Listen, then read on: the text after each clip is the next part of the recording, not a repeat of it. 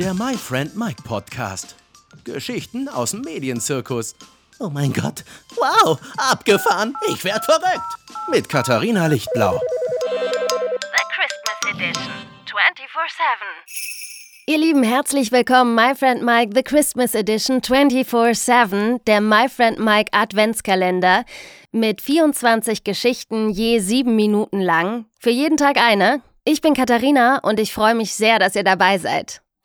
Ich weiß ja nicht, wie es euch geht, aber ich bin so ein richtiger Action-Freak. Ja, ist vielleicht ein bisschen übertrieben, aber ich mag auf jeden Fall super gerne Adrenalinsachen. Und das Schöne war, als ich den Tigerentenclub moderiert habe, ich habe mich da natürlich auch immer gerne mit eingebracht und wir haben ja sogenannte Entdeckungsreisen gemacht. Da sind wir entweder in andere Länder gereist und haben dann da Kindern ähm, die anderen Kulturen und Menschen näher gebracht durch kleine Filmchen. Und wir haben zweimal Entdeckungsreisen gemacht, die liefen unter dem äh, Oberthema Extreme.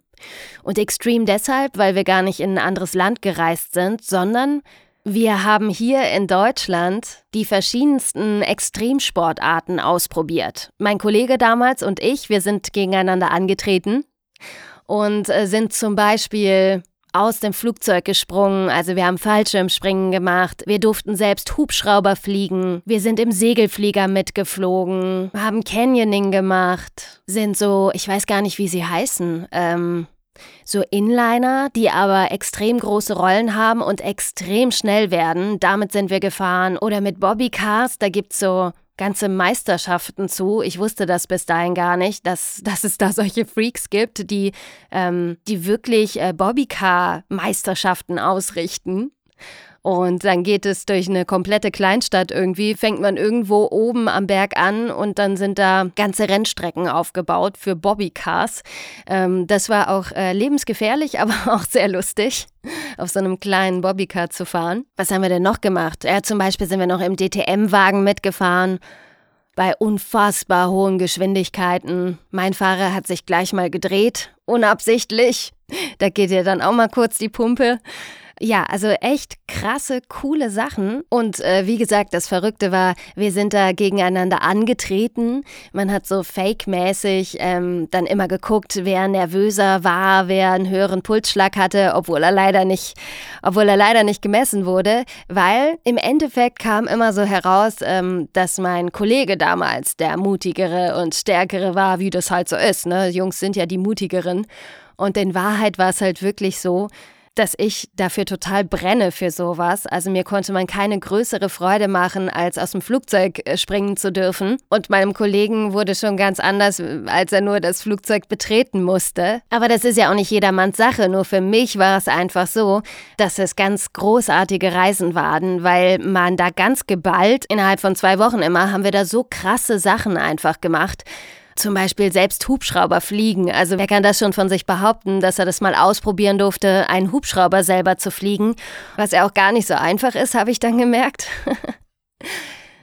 Aber wirklich sehr, sehr beeindruckend. Es hat wahnsinnig viel Spaß gemacht. Und beim Canyoning zum Beispiel, ich weiß nicht, ob ihr Canyoning alle kennt. Man hat so einen Neoprenanzug an und bewegt sich dann mit einer Gruppe von Menschen und einem Profi dabei, ja, durch so, durch so Bäche Einfach durch Wasser. Und dann gibt es da manchmal so kleine Wasserrutschen und, und man muss sich halt gegenseitig helfen, man muss sich gegenseitig vertrauen.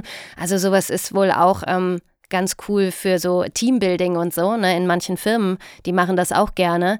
Und wir äh, haben da eben auch mitgemacht und da war der Abschluss von dieser Canyoning-Tour durchs Wasser, war eben, dass man einen 10 Meter hohen Wasserfall runterspringen konnte was halt unfassbar cool war. Also muss man wirklich sagen, das machst du ja auch nicht, wenn du alleine irgendwo bist, weil entweder kannst du im Schwimmbad zwar vom äh, 10-Meter-Turm springen, das könntest du ja machen, aber das ach, weiß ich auch nicht, habe ich noch nie gemacht, äh, reizt mich auch überhaupt nichts dran.